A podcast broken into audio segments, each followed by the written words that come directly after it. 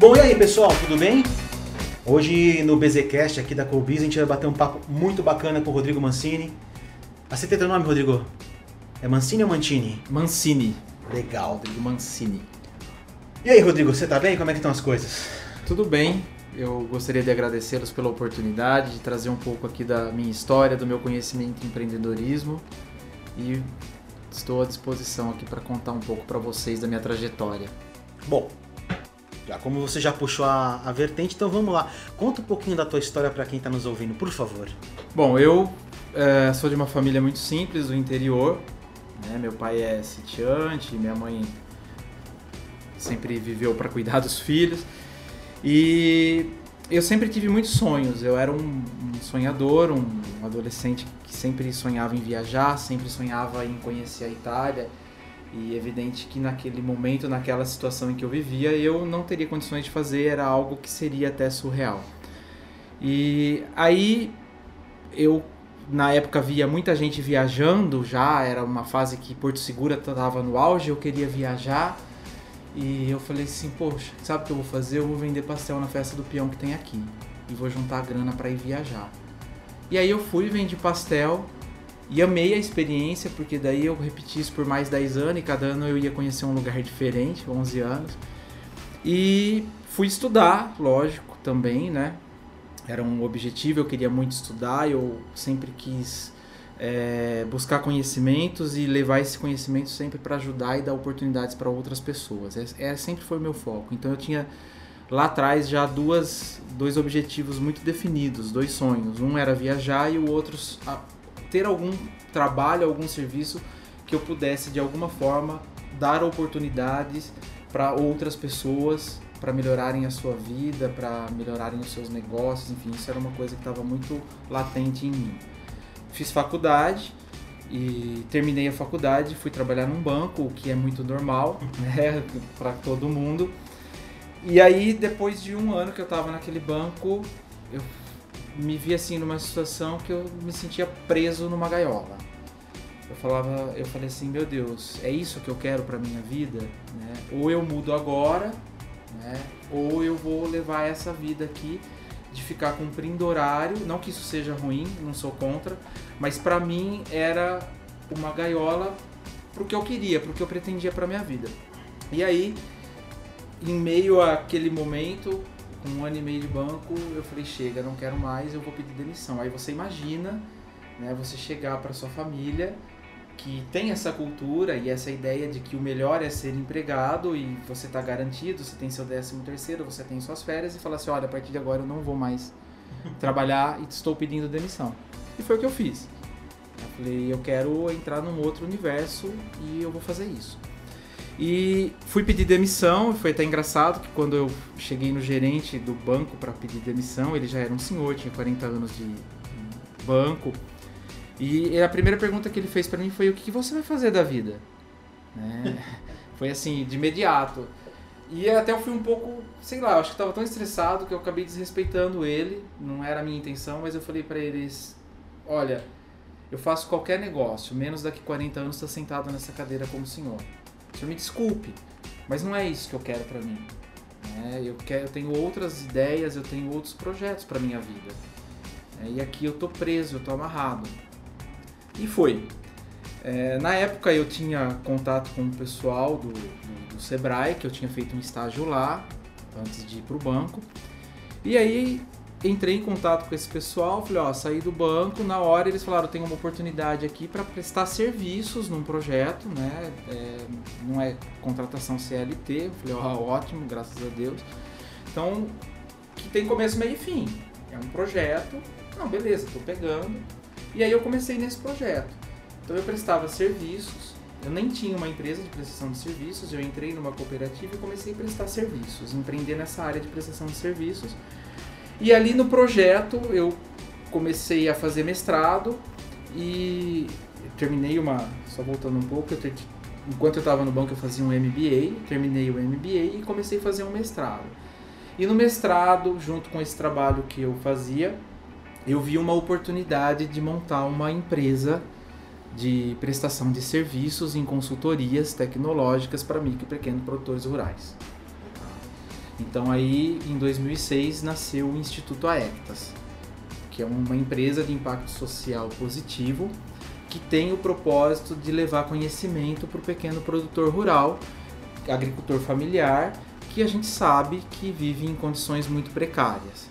Né? A grande maioria. Você tem os grandes produtores, mas você tem uma maioria de pequenos produtores que tem pouco acesso ao conhecimento. E como é que naquele momento eu percebi isso? No projeto que eu trabalhava, a gente trabalhava com pequenos produtores rurais, agricultores familiares e a gente precisava levar para eles algumas informações, alguns conhecimentos. E a gente tinha duas, uh, duas possibilidades sempre. Ou eu buscava um conhecimento na universidade, só que na maioria das vezes a linguagem era muito difícil para ele, porque era uma linguagem acadêmica, né? ou eu tinha que buscar o conhecimento em empresas que vendiam algum tipo de produto. Só que aí você fica muito amarrado à questão comercial. A orientação ela vai ser de acordo com o produto que está sendo vendido. Falei, por que não montar um negócio, então, onde a gente possa levar esse conhecimento de uma forma que ele esteja na linguagem do produtor, que ele realmente atenda a necessidade dele, não esteja atrelada a um produto. Né? E foi aí que surgiu então o Instituto Aectas. E lógico que ninguém faz nada sozinho. Na época eu chamei outras pessoas, principalmente técnicos, porque você precisa de um conhecimento técnico, medicina veterinária, agronomia, zootecnia, para que a gente formasse então um grupo de trabalho para desenvolver esses, essas atividades, pensando sempre em melhorar a condição de vida desses produtores. E, e aí a gente começou, começou a trabalhar, começou a, a prestar serviços para instituições que apoiam esses pequenos agricultores né, e levar esse conhecimento até eles. E aí foram 11 anos já, já estou indo para 12 anos. Deixa eu fazer uma pergunta, desculpa te cortar, Imagina, já te cortando. Pode, pode perguntar. Olha que interessante, você está falando para a gente que você entrou numa, vamos assim, num nicho muito específico de pequenos produtores rurais e vou te pedir mais ou menos, me corrija se eu estiver errado. Claro. Mas você ali tem uma certa tem uma, uma forma de trabalho dessas pessoas, uma cultura de trabalho dessas pessoas. Como é que foi a aceitação do novo para eles? Fantástica essa pergunta. É, eles, eles, na verdade, eles precisam desse novo, né? Porque o mercado está mudando muito hoje. Então, vou te dar um exemplo prático. É, produtores de leite. O nosso carro-chefe sempre foi produtor de leite. A gente atende todas as atividades. Mas hoje as grandes empresas, os laticínios, eles pagam, está começando essa cultura de pagar um pouco mais pelo leite que tem qualidade maior. Né? Então ele precisa desse conhecimento. Como é que eu melhoro a qualidade do meu leite que sai aqui da ordenha? Isso é uma informação difícil para ele que está ali no campo executando atividade. É, produção de leite, meu amigo, Olha, a hora que você pega a caixinha de leite lá no supermercado, agradeça ao produtor rural, porque você não tem noção do grau de dificuldade, do empenho daquele cara para produzir o leite. Tá? Então, assim. E, e aí você acaba levando algo que na verdade ele está precisando muito, ele necessita muito. E ele acaba absorvendo isso é, bem. É lógico que você se depara muitas vezes com vícios, né, com algo que ele aprendeu sozinho no dia a dia, e aí você chega e fala para ele, não, mas se o senhor mudar esse procedimento, o senhor vai produzir mais, o senhor vai ganhar mais. E aí ele fica um pouco desconfiado, porque ele também já foi muito enganado. Então o cara que ia lá vender, em alguns casos, ia vender produto, acabava dando uma enganadinha nele para vender mais, né? Então assim, tem essas situações, né, que você tem que quebrar alguns paradigmas, algumas coisas que ele está acostumado. Mas a hora que ele começa a sentir e perceber o resultado, né, e você se aproxima dele, procura ter uma linguagem que ele compreenda, ele ele absorve aquilo e dá resultados fantásticos. Eu já ouvi falar uma vez que existe um contraponto muito interessante nessa situação, que é o seguinte: num princípio ele é um pouco resistente até pela por aquilo que você até falou, há muitos aproveitadores, pessoas com uma, intenção, com uma fé, enfim. Mas depois que ele acredita e confia em você, você ganha um amigo pro resto da vida, né? Com certeza. Não tem a, menor dúvida. E a, isso é até in, interessante porque em algumas situações a gente precisava trocar o consultor, isso é muito normal, e ele criava uma afinidade com o consultor, né? Porque o consultor tomava cafezinho com ele, batia papo, falava de outras coisas e, e é, e você cria uma relação que é incrível. E você tem, assim, eu falo que eu aprendi, eu fui o que mais ganhei com tudo isso. Né? Então, assim, eu pensei num trabalho que eu levasse oportunidade, que eu levasse conhecimento para as pessoas, uma empresa empreender nessa área. E na verdade, quem aprendeu mais fui eu com tudo isso. Perfeito. Né? Porque nessa relação com, com as pessoas, entender a cultura deles, respeitar a cultura deles. Para você ter uma ideia, a gente teve um projeto com uma comunidade quilombola lá no interior do Maranhão, em Alcântara, onde tem a base de lançamento de foguetes. E aí, assim, imagina você chegar com um projeto, com essa, essas ideias que todas que a gente tem, né? Tudo planejado, tudo executado, e você ligar para para presidente ali do, da comunidade e falar, olha, a gente vai começar o projeto, então eu preciso fazer uma reunião às duas da tarde com vocês, a gente vai chegar aí uma e meia, não, duas da tarde eu não posso, porque duas da tarde é o horário que o pessoal tá na rede. Eu imaginei que estar na rede seria pescar, porque eles pescam, né, para consumo e para venda. E aí eu falei, não, tudo bem, então vamos marcar às quatro, que é a hora que o pessoal volta. E cheguei lá, era três e meia, realmente eles estavam na rede, na rede embaixo da árvore, com uma plaquinha que dizia cantinho da fofoca. Quer dizer, então você tem que aprender, inclusive, a respeitar a cultura deles para você levar o conhecimento. Você não pode chegar atropelando. Né? E isso é muito legal. A gente aprende muito. Muito mesmo.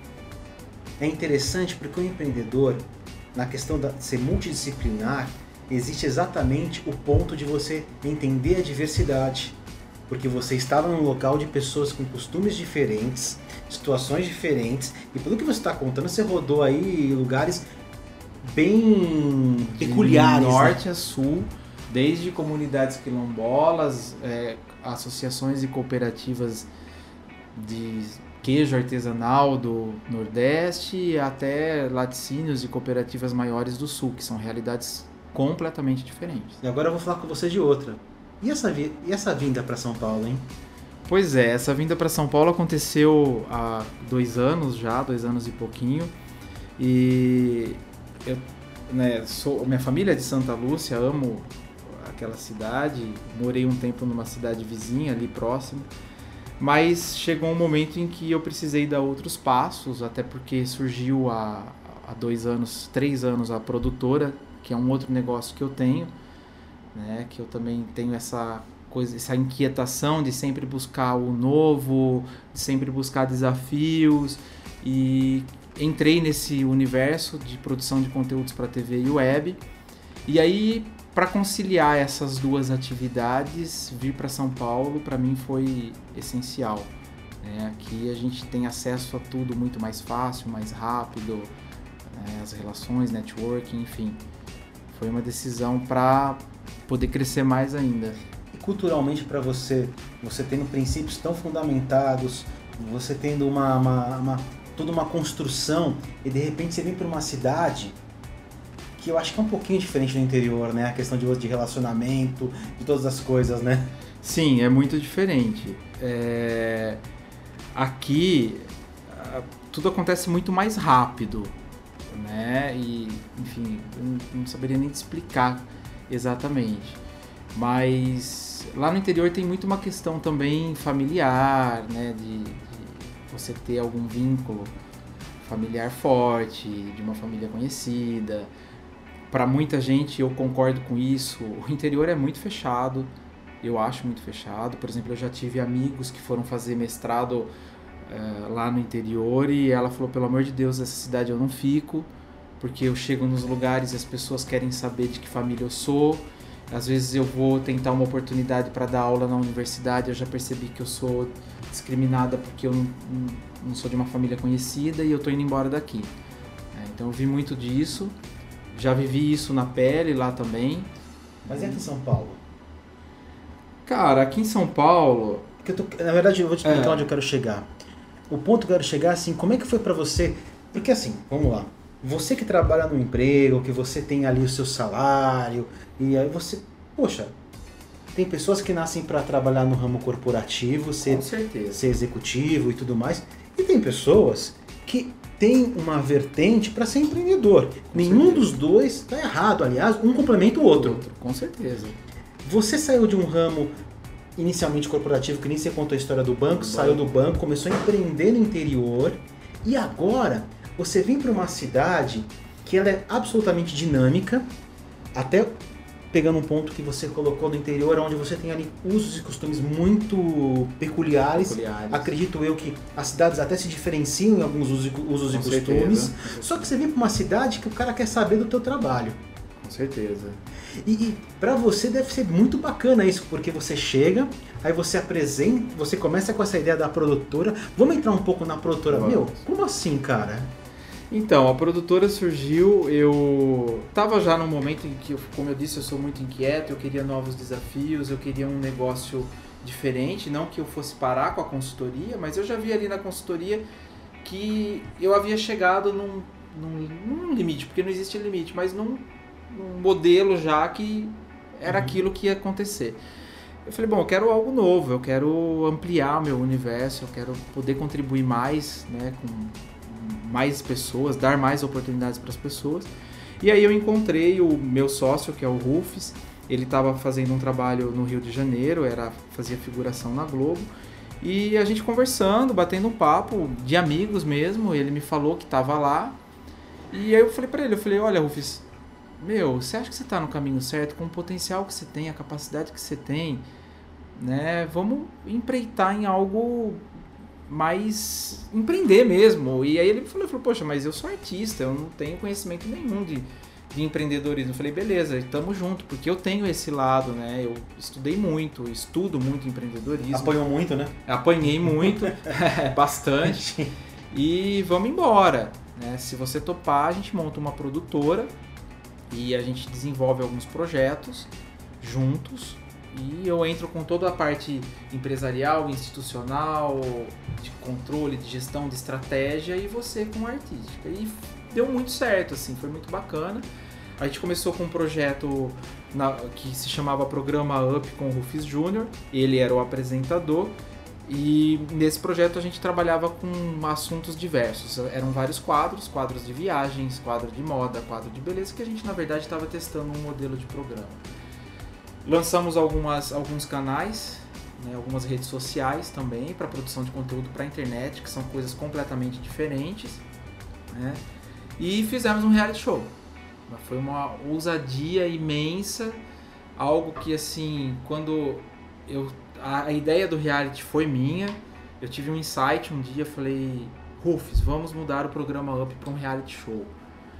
É, eu já estava me engajando nesse universo de produção de conteúdo, ele a princípio, tipo, vamos, né? Mas daquele jeito, é, meu, acho que o cara é. surtou. que tipo reality, como assim, né? A gente tá aqui numa TV pequena, sem grandes estruturas de produção. E eu sou muito assim. Assim, vamos fazer tal coisa, vamos fazer. Aí eu já faço todo um planejamento, já monto, um projeto, já vejo o que é preciso, cara, e eu saio rasgando. Eu vou mesmo e faço acontecer Legal. a qualquer custo. E aconteceu o reality. É, para você ter uma ideia, eu, eu lembro a data, foi mais ou menos 15 de dezembro, que eu falei para ele, eu falei, a gente encerrou as gravações do ano, eu acho que o ano que vem a gente tem que voltar com uma proposta nova. Meu, em fevereiro eu já estava com o projeto pronto, em abril o reality estava no ar.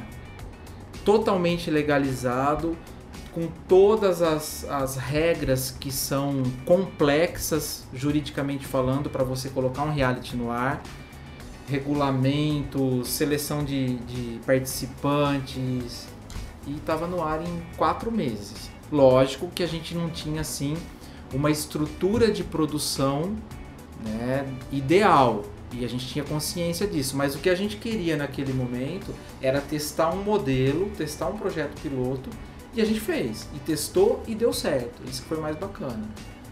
É, naquele momento a gente conseguiu atingir o objetivo que a gente queria.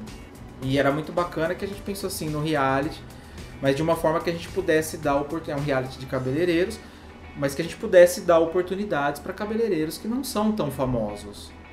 Né, dele colocar e apresentar o, claro. o, potencial dele na TV. E foi incrível, cara, porque assim, teve cabeleireiro que era funcionário de um salão que foi selecionado e aí o cara saiu do reality com o salão dele, porque aquilo deu tanta motivação para ele e mostrou o quanto ele era capaz, que o cara saiu do nosso reality com o salão próprio. Que legal. Sabe? Então assim, outras outras situações de, de pessoas que falaram assim, na hora que terminou o reality, meu, esse reality você não tem noção, mas mudou a minha vida. Então, cara, a hora que você escuta isso, você. Pô, eu. Tipo, valeu a pena. Não, arrepia, porque. É né? Você está realmente fazendo algo que você deu uma oportunidade para a pessoa de mudar a vida dela, de enxergar o quanto ela tem capacidade, né? do quanto ela é, é, tecnicamente capaz de fazer coisas que nem ela acreditava. Você acha que nesse reality, em algum momento, você se enxergou na pele das pessoas, mas com a tua trajetória? Porque nós estamos de 11 anos para mais de 13 anos trabalhando como empreendedor praticamente. Você acha que quando você enxergava é, essas pessoas potencializadas, você se, também se realizava porque você, poxa, eu passei por situações, obviamente, áreas específicas, mas você acha que havia alguma uma satisfação também nesse sentido? Ah, com certeza, com certeza. Sempre que eu vejo alguém que, que conseguiu se realizar ou conquistar alguma coisa ou enxergar um potencial, né, sair de, um, de uma situação e enxergar que ela pode mais, que ela... Eu sempre me identifico. Uhum. Tanto que, por exemplo, eu sou uma pessoa viciada em biografias, porque eu adoro estudar a trajetória das pessoas. Eu acho que os empreendedores deveriam fazer isso. quando você estuda, pode ser até a biografia de um artista, você aprende tanto de empreendedorismo com eles que é uma coisa incrível. Né? Então, assim, eu sou muito apaixonado por essa coisa de transformação da vida das pessoas. Né? Então, eu me identifico muito com isso, porque não foi fácil para mim. Né? E assim, eu nunca nunca tive ninguém que chegasse e falasse, ó, oh, vai lá que eu tô aqui te apoiando, eu acredito em você. Muito pelo contrário. Aliás, deixa eu fazer uma pergunta. Como empreendedor, você já passou pela fase da solidão? Ah, muito. Muito. Nossa, isso é. Tem vários momentos, né? Mas nós não vamos entrar nisso aqui não. Vou ah. falar para você, você que tá ouvindo esse podcast, aí em cima tem o player, um vídeo que a gente vai gravar, né, com o Rodrigo, então, mas Vou ver se a gente fala um pouco sobre solidão também. Porque você que é empreendedor, você sabe o que, que é isso, né? Sim. Só um exemplo, Rodrigo. Um exemplo de solidão, um momento que você passou, que você fala que você achou. Que, aliás, que você estava sozinho, mas. É, a gente brinca, né? O choro pode vir pela noite, mas a alegria pode, vai vir pela manhã, né? É. é cara, nessas. É, se for nesse sentido que você tá, tá dizendo, mas nessa coisa de prospectar projetos, de negociar projetos, que você tem que viajar muito. Né? No meu caso, eu amo viajar, eu consegui conciliar, inclusive, um dos meus sonhos com a minha atividade profissional, é o que todo mundo fala, pô, eu queria fazer o que você faz, trabalhar e viajar. Né? Mas você fica muito sozinho, né? Porque você vai lá, por exemplo, para o Nordeste, e você encontra com as pessoas, você se reúne, só que acabou a reunião é cada um para sua casa, cada um para o seu ambiente familiar, para o seu roda de amigos e você está sozinho. Né? E às vezes você tem que ficar ali, sei lá, cinco dias, seis dias. Já aconteceu de eu ficar no Maranhão 15 dias direto, e você está sozinho. É tudo sozinho. Né? E ao mesmo tempo em que você está lá, você tem que administrar os negócios que estão rodando é, em outras áreas. Então, assim, fica sozinho. E eu ainda também fui buscar o conhecimento no meio acadêmico, eu fiz mestrado e doutorado e não fiz com a intenção de ser um acadêmico, isso eu deixei muito claro para os meus orientadores quando eu entrei. Eu estou aqui buscando conhecimento para colocar na prática. Né? Então, eu tinha que escrever as minhas teses, os meus artigos, a dissertação, e você fica muito sozinho, né? Entendi. É, isso é uma solidão, né? É, mas é uma é solidão que você vai construindo.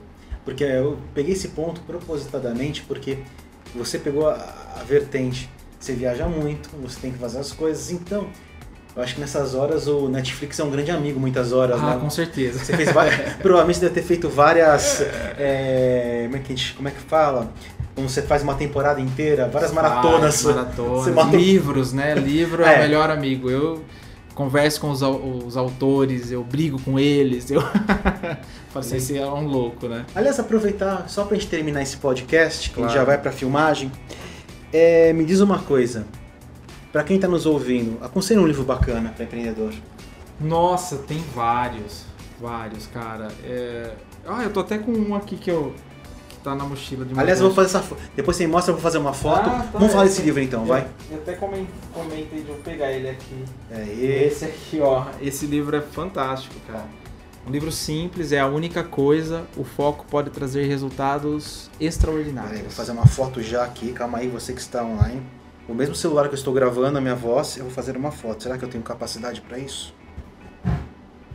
Peraí. Peraí.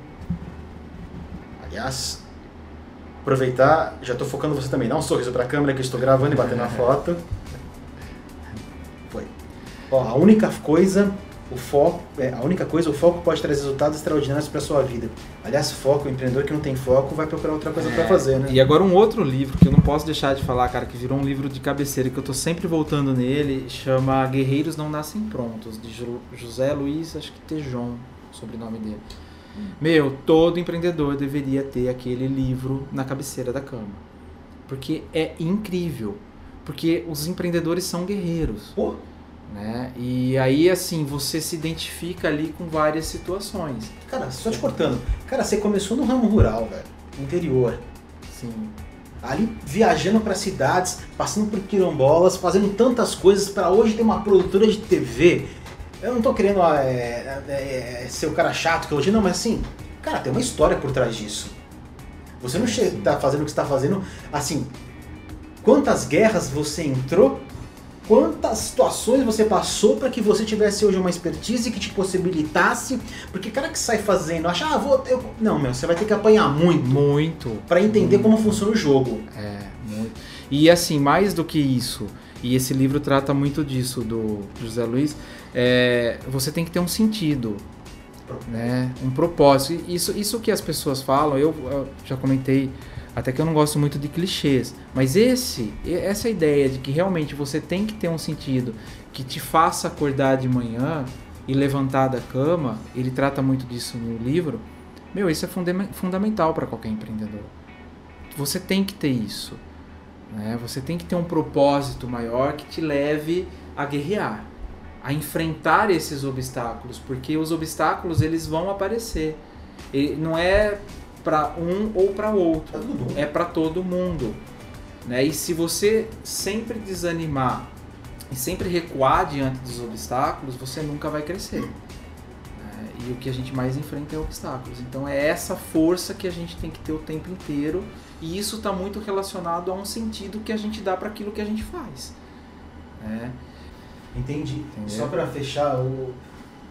Rodrigo, tem um colega meu que falava uma coisa que eu achava demais. Ele falava assim: há duas formas de nós passarmos por uma situação difícil. Na, na visão dele, eu concordo. A primeira delas, após a situação acontecer, é você olhar para trás e você falar: Meu Deus, nunca mais, Deus me livre, não, pelo amor de Deus. Pode ser isso. Sim. E a segunda que ele preferia, que eu também concordo, é você passar e falar: Cara, foi difícil. Uou! Ufa! Mas passei. Passei, eu olho para trás, passou, aprendi muito, que vem a próxima. É, porque ela vai vir. Opa, vai. É, a, a, vida vai bater, né? Como dizem. Nunca vai parar de bater. Nunca vai parar de bater. E esse, esse é um grande, um grande fato que você vai ter que entender e lidar. E aliás, apanhar. aquelas situações que também nunca ninguém te conta. Que aliás, você ah. que está nos ouvindo, É, a gente vai entrar agora na gravação do quadro Ninguém Te Contou. Que corte que eu dei, Rodrigo, desculpa. Imagina! Mas, mas, é... mas, a gente vai entrar nesse quadro. Você que está ouvindo esse podcast, volto a afirmar, acima tem um player que você vai assistir o vídeo que a gente vai gravar com o Rodrigo agora, nesse exato momento, onde nós já elencamos alguns temas e eu vou te falar, assista, porque estão bem bacanas. E, bom, vamos só fechar assim o podcast, Rodrigo. O microfone é teu, por favor. Não, já agradeci no, no início, agradeço novamente. Espero que é, essa conversa possa contribuir para quem está ouvindo e realmente plantar alguma semente, seja em alguém que, que queira empreender e tá ali indeciso em deixar um emprego, tá sentindo aquela formiguinha. Então, meu amigo, olha, quiser conversar, tamo aí, eu vou te dar maior força, faça. Isso é muito importante. Você olhar para trás e ver que valeu realmente a pena, né, do que você ter aquela sensação de frustração. E espero que possa ajudar essas pessoas, que possa ajudar aquele empreendedor que nesse momento está talvez enfrentando um problema e achando que só ele está enfrentando um problema e enfim que possa realmente contribuir plantar uma sementinha aí para mudar a vida de, de algumas pessoas, essas pessoas estão nos ouvindo. Aproveitando só para fechar, se alguém quiser entrar em contato com você, como é que faz? Bom, é, pode entrar nas no, na, numa das redes sociais que eu tenho, que é o PIN360. Lá tem todas as minhas informações, tem Facebook, tem Insta, tem site e lá tem o meu contato, tem meu e-mail, tem tudo. Eu vou aproveitar, você está vendo um campo logo abaixo desse material com o Rodrigo? Tem um campo que você pode colocar o seu nome, seu e-mail. Rodrigo, se o pessoal mandar alguma dúvida, posso mandar um e-mail para você? Claro, fique à vontade. Vou também deixar o link do PIN 360. Roda o teu scroll um pouquinho para baixo, um pouquinho para baixo. Aí, tá vendo? Tem o link PIN 360, pode clicar e você vai ter acesso direto. E você também tem um campo que você pode preencher. Pessoal, eu quero agradecer a audiência desse podcast com o Rodrigo e nós vamos entrar agora na gravação. Quer ver a continuidade disso? Assiste o vídeo logo acima. Lembrando, www.coubis.com.br. Ah, eu quero novamente mandar um abraço pro pessoal da França que está nos ouvindo, que até hoje não sei quem é, mas a gente está tendo audiência na França. Por favor, você que está nos escutando na França, me faz um favor, tô falando, eu estou frustrado, eu não sei quem é você. Manda um recado, contato@colbis.com.br, por favor. De novo, tivemos audiência na França, não sei da onde. Olha que legal. Por favor, quero saber quem é você. tá? Por favor. Vamos marcar um café lá, poxa. Poxa. Quem sabe gravar um. um É, um, é. um ninguém te contou na- em Paris, pelo Um amor. de Paris? Pelo amor de Deus. Se você quiser convidar, nós vamos aí com o maior prazer. Com certeza. Tá bom? Então você quer ver a continuidade desse material? Ó o player logo acima. Muito obrigado, um grande abraço. Até daqui a pouco no Ninguém Te Contou. Tchau.